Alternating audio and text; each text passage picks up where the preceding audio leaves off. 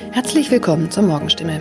Heute ist Freitag, der 17. Dezember. Mein Name ist Christine Tanschinetz. Guten Morgen. Und das sind heute unsere Themen aus der Region. Kinderärzte sollen Impfstoff zurückhalten. Freifahrt in der Stadtbahn bei kaputten Automaten. Und Papagei überlebt Wohnungsbrand und wird Tage später gefunden. Weil nicht genügend Corona-Impfstoff für Kinder im Alter von 5 bis 11 Jahren vorhanden ist, fordert das Land Baden-Württemberg nach Informationen der Heilbronner Stimme dazu auf, ausreichend Impfstoff für die Zweitimpfung zurückzuhalten. Von der Bundesebene wurde uns mitgeteilt, dass auch die Lieferung des Impfstoffs für Kinder im Alter zwischen 5 und 11 Jahren voraussichtlich nicht in der erwarteten Menge lieferbar sein wird, heißt es in einem Schreiben vom Sozialministerium, das am Donnerstag landesweit an die mobilen Impfteams, die Stadt- und Landkreise sowie an die Kinderärzte per Mail verschickt worden ist. Das Schreiben liegt unserer Redaktion vor. Baden-Württemberg wurde vom Bund zuletzt zugesagt, bis zum Jahresende rund 300.000 Dosen des Kinderimpfstoffes zu erhalten. Diese Zusage kann nun offenbar nicht eingehalten werden. Sollten vom Bund anderslautende Informationen kommen, werde das Sozialministerium diese umgehend an die impfenden Akteure weitergeben und die Verteilung anpassen. Mehr dazu lesen Sie heute auf stimme.de. Seit 1. November hat der Stadtbahnbetreiber Albtal Verkehrsgesellschaft AVG die Fahrscheinautomaten in den Stadtbahnen stillgelegt. Sie sind noch da, funktionieren aber nicht. Da alle Haltestellen nun mit stationären Automaten ausgestattet werden, seien die Automaten in den Zügen nicht mehr nötig, erklärt die AVG die Gründe. Die Geräte sollen nun Zug um Zug in den 229 Stadtbahnen ausgebaut werden. Nur damit fällt auch die Alternative weg, wenn ein Automat an einer Haltestelle defekt ist. Was gilt dann? Manchmal sind Haltestellen einige Kilometer entfernt. Soll ein Kunde, der vielleicht wichtige Termine hat, so einen Umweg auf sich nehmen, wenn ein Automat an einem Haltepunkt defekt ist? Oder gilt eine Kulanzregel und er darf dennoch in die Bahn einsteigen? AVG-Sprecher Michael Kraut stellt für das Gebiet des Karlsruher Verkehrsverbunds klar, Dort dürfen Fahrgäste bei einem defekten Automaten an der Haltestelle einsteigen. Sie sollten den Defekt entweder dem Stadtbahnfahrer oder gegebenenfalls dem Prüfpersonal in der Bahn melden. In dem Fall werde kein erhöhtes Beförderungsentgelt verhängt. Man könne jederzeit prüfen, ob eine Störung an einem bestimmten Automaten vorlag. Auch im Heilbronner Hohenloher Haller Verkehrsverbund gilt diese Kulanzregel. Mehr dazu lesen Sie auf stimme.de. Am vergangenen Samstag kam es in Neckargartach zu einem Wohnungsbrand, bei dem ein Mann und ein Papagei verletzt wurden. Ein zweiter Papagei blieb unverletzt. Später stellte sich heraus, dass sogar ein dritter Papagei in der Wohnung sein müsste. Wenige Tage nach einem Hausbrand in Heilbronn haben Feuerwehrleute einen überlebenden Papagei aus einer betroffenen Wohnung gerettet. Ein aus der Wohnung geretteter Papagei wurde zudem vorsorglich einer Tierklinik übergeben. Der andere Vogel blieb am Samstag unverletzt. Doch damit war das Papageienproblem noch nicht gelöst. Denn am vergangenen Dienstag habe sich der verletzte Bewohner bei der Polizei gemeldet und mitgeteilt, einer seiner insgesamt drei Papageien müsste sich eigentlich noch in der Wohnung befinden. Tatsächlich entdeckten die Einsatzkräfte nach langer Suche den Vogel. Später konnten sie das Tier wohlbehalten an den Besitzer übergeben, wie es heißt. Soweit die Nachrichten aus der Region. Übrigens, die Corona-Fallzahlen in Stadt und Landkreis Heilbronn bleiben auf hohem Niveau, sind in den letzten Tagen aber deutlich zurückgegangen. Bleibt das so, wird am Sonntag die Ausgangssperre für ungeimpfte aufgehoben. Ob das eintrifft, erfahren Sie auf jeden Fall aktuell auf stimme.de. Haben Sie Kritik, Fragen oder Anregungen zu unserem Podcast? Dann schicken Sie einfach eine E-Mail an podcast.stimme.de. Weiter geht es hier mit Nachrichten aus Deutschland und der Welt mit unseren Kollegen und Kolleginnen aus Berlin. Ich verabschiede mich für diese Woche. Wir hören uns im neuen Jahr wieder und ich wünsche Ihnen eine besinnliche Weihnachtszeit und einen guten Rutsch. Vielen Dank und einen schönen guten Morgen. Ich bin Sabrina Frangos und das sind heute unsere Themen aus Deutschland und der Welt. Lockdown in Österreich beginnt, neue Corona-Maßnahmen in Deutschland und Koalitionsverhandlungen gehen weiter. Ja, wir gucken gleich mal zu Beginn, was unsere Nachbarn so machen in Sachen Corona. In Österreich beginnt ja heute ein dreiwöchiger Lockdown. Die Menschen dürfen dann nur noch aus triftigem Grund ihre eigenen vier Wände verlassen. Matthias Röder berichtet aus Wien. Mit den Ausgangsbeschränkungen will die Regierung natürlich die vierte Corona-Welle in den Griff bekommen. Aber wie kommt dieser harte Schritt eigentlich bei den Menschen vor Ort an? Die Stimmung schwankt zwischen Entsetzen und Erleichterung, dass endlich etwas passiert, was die vierte Corona-Welle ziemlich sicher brechen dürfte. Der Teil der Bevölkerung, der die Maßnahmen ablehnt, ist auch noch groß. 40.000 von ihnen kamen zu einer Demonstration nach Wien. Der Innenminister fürchtet eine weitere Radikalisierung der Gegner und weist darauf hin, dass es Morddrohungen gegen den Kanzler und den Gesundheitsminister gibt. Ja, und was bedeutet das nun genau? Was gibt's denn wieder für Beschränkungen? Fast alles macht wieder zu. Kinos, Theater, Gaststätten, Fitnessstudio und natürlich alle Läden, die nicht für den täglichen Bedarf gebraucht werden. Immerhin kann man sich relativ frei bewegen, weil die Erholung im Freien ausdrücklich erlaubt ist. Wer will, kann also joggen oder spazieren gehen oder Radfahren. Im Gegensatz zu früheren Lockdowns bleiben die Schulen offen. Die Eltern haben die freie Wahl, ob sie ihre Kinder in den Unterricht schicken.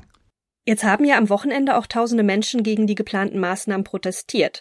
Bei euch kommt ja jetzt sogar noch eine allgemeine Impfpflicht. Dazu sagen ja bei uns hier viele, das würde dann die Gesellschaft zerreißen. Aber wie sieht das bei euch in Österreich aus? Wie sehr hat denn die Impfpflicht da auf die Stimmung gedrückt? Also wer ein Gegner von Zwangsmaßnahmen ist, findet in Österreich nun reichlich Stoff zum Diskutieren. Die Impfpflicht ab Februar ist ein zweischneidiges Schwert, denn sie könnte auch den Widerstand der Skeptiker verstärken.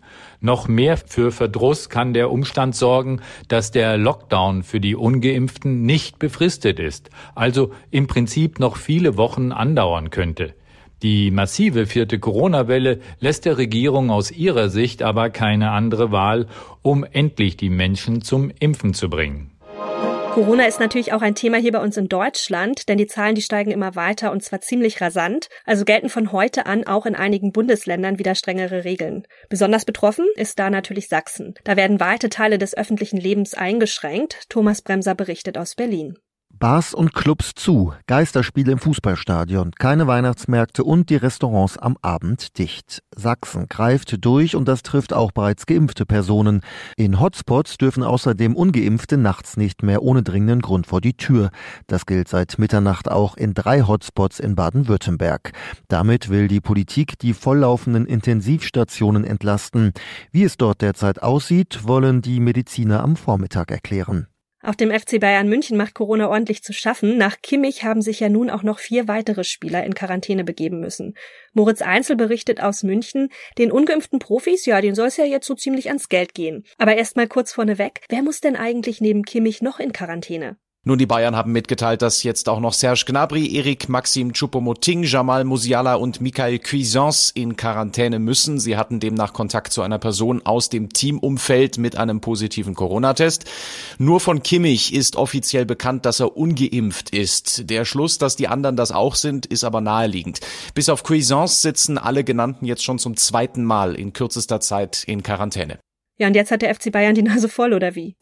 Ja, es gibt einen Bericht der Bild am Sonntag, wonach der FC Bayern seinen ungeimpften Spielern mitgeteilt hat, hey, wenn ihr in Quarantäne müsst, obwohl das nicht sein müsste, wenn ihr geimpft wärt, dann kriegt ihr für diese Zeit kein Geld. Die Bild-Zeitung rechnet vor, dass das für Josua Kimmich einen Verdienstausfall von 384.000 Euro pro Woche ausmacht. Welches Signal setzt der FC Bayern denn mit dieser Konsequenz? Naja, ich interpretiere das so, dass die Bayern eine Gefahr für ihre Saisonziele sehen. Ich meine, die haben am Freitag in Augsburg verloren mit 1 zu 2. Ob das auch so gekommen wäre, wenn Josua Kimmich nicht hätte zu Hause in Quarantäne sitzen müssen, obwohl er wahrscheinlich kerngesund ist, weiß ich nicht aber ich ziehe es in Zweifel. Bei allem Respekt vor Augsburg, weil Kimmich ist ein absoluter Schlüsselspieler. Und jetzt hocken er und vier andere in Quarantäne, die verlieren den Wettbewerbsrhythmus und am 4. Dezember müssen die Bayern nach Dortmund. Das können die Bosse nicht gut finden, der Rest der Mannschaft sicher auch nicht und dagegen soll das ein Zeichen sein. Heute geht's ja weiter mit den Koalitionsverhandlungen. SPD, Grüne und FDP diskutieren natürlich weiter über die Bildung einer gemeinsamen Bundesregierung. Ja, und es scheint so Richtung Zielgerade zu gehen. Ina Heidemann berichtet aus Berlin. SPD-Kanzlerkandidat Scholz hatte am Wochenende erklärt, man sei voll im Zeitplan. Es gebe sehr gute, sehr konstruktive Gespräche. Die Ampelparteien hatten zuvor angekündigt, dass in dieser Woche ein Koalitionsvertrag vorgelegt werden soll.